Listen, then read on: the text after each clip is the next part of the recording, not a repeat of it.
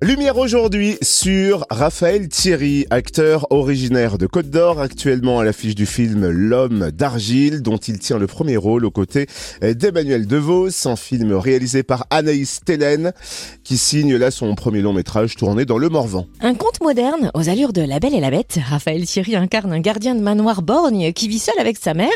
Sa vie est chamboulée quand l'héritière de la demeure revient à la maison. Cet artiste citadine va faire de lui sa muse. Charlie, notre Fréquence Plus a rencontré Raphaël Thierry lors de sa venue au cinéma Olympia à Dijon. Raphaël Thierry, euh, vous êtes originaire du Morvan? Oui, c'est-à-dire que je suis né dans le nord de la Côte d'Or, à Sainte-Colombe-sur-Seine, et je suis un migrant puisque j'ai migré dans le Morvan, dans le centre du Morvan, à Hanau, petite commune dans laquelle je me sens très bien. J'ai jamais quitté la Bourgogne euh, depuis ma naissance. Alors, L'homme d'argile, c'est un long métrage avec Emmanuel Dehaus, c'est un film d'Anaïs Télène que vous connaissez bien. Oui, ça fait euh, 7-8 ans qu'on travaille ensemble avec Anaïs. Euh, elle m'a demandé de venir euh, travailler sur ces trois courts-métrages et au fil des années, on a appris à se connaître, à euh, échanger, à, à, se faire part l'un l'autre de nos envies, de nos envies de cinéma, qu'est-ce qu'on voulait faire? Et puis tourner trois courts-métrages, donc ça, ça, nous, ça crée des envies.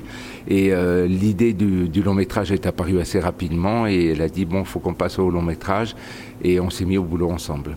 Alors c'est un film. Euh, alors qu'on peut considérer euh, dans la campagne, qui est un film, euh, comment on va dire, un peu bourru au début, parce que vous êtes un personnage bourru, vous avez un physique particulier, et après on découvre un personnage tellement tendre. Oui, mais l'idée ne vient pas de nulle part.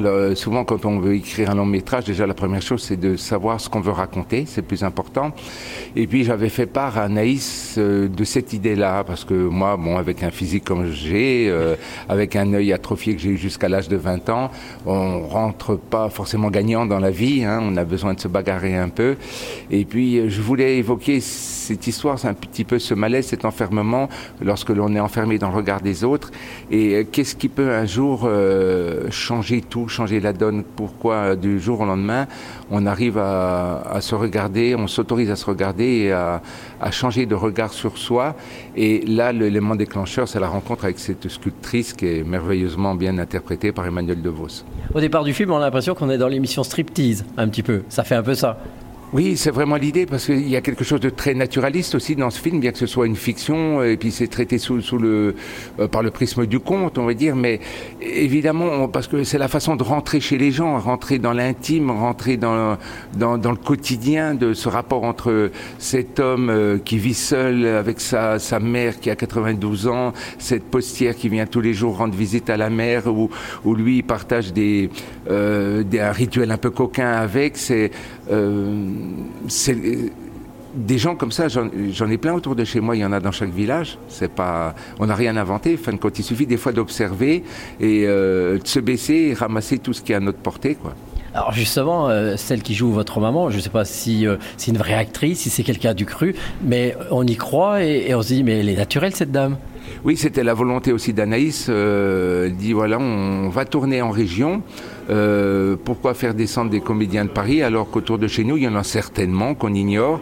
Elle a fait donc ce qu'on appelle les castings sauvages avec un directeur de casting et essayer de prendre des gens justement non professionnels. Donc elle a auditionné euh, une cinquantaine de femmes et elle est tombée sur Mireille Pitot, dijonnaise, ouvrière d'usine, à la retraite bien évidemment, qui vit seule dans son HLM au sixième étage sans ascenseur, qui a une qui a une force et une puissance incroyable, qui n'avait jamais tourné.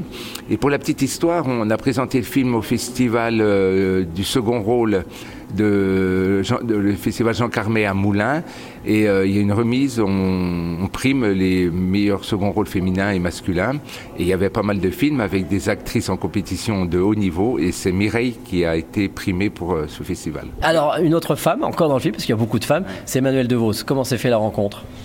Alors, quand Anaïs a écrit euh, ce long métrage, on a travaillé beaucoup ensemble. Elle l'a écrit, bon, en pensant à moi évidemment, et en pensant aussi à Emmanuel, ce qui est une chose euh, un peu un peu rare dans l'écriture. Enfin, ça arrive qu'on écrive pour pour un acteur, dans la mesure où on sait à l'avance qui, euh, qui qui va être euh, qui va être dans le film. Elle a écrit vraiment en pensant à elle. Elle l'a vu en l'écrivant.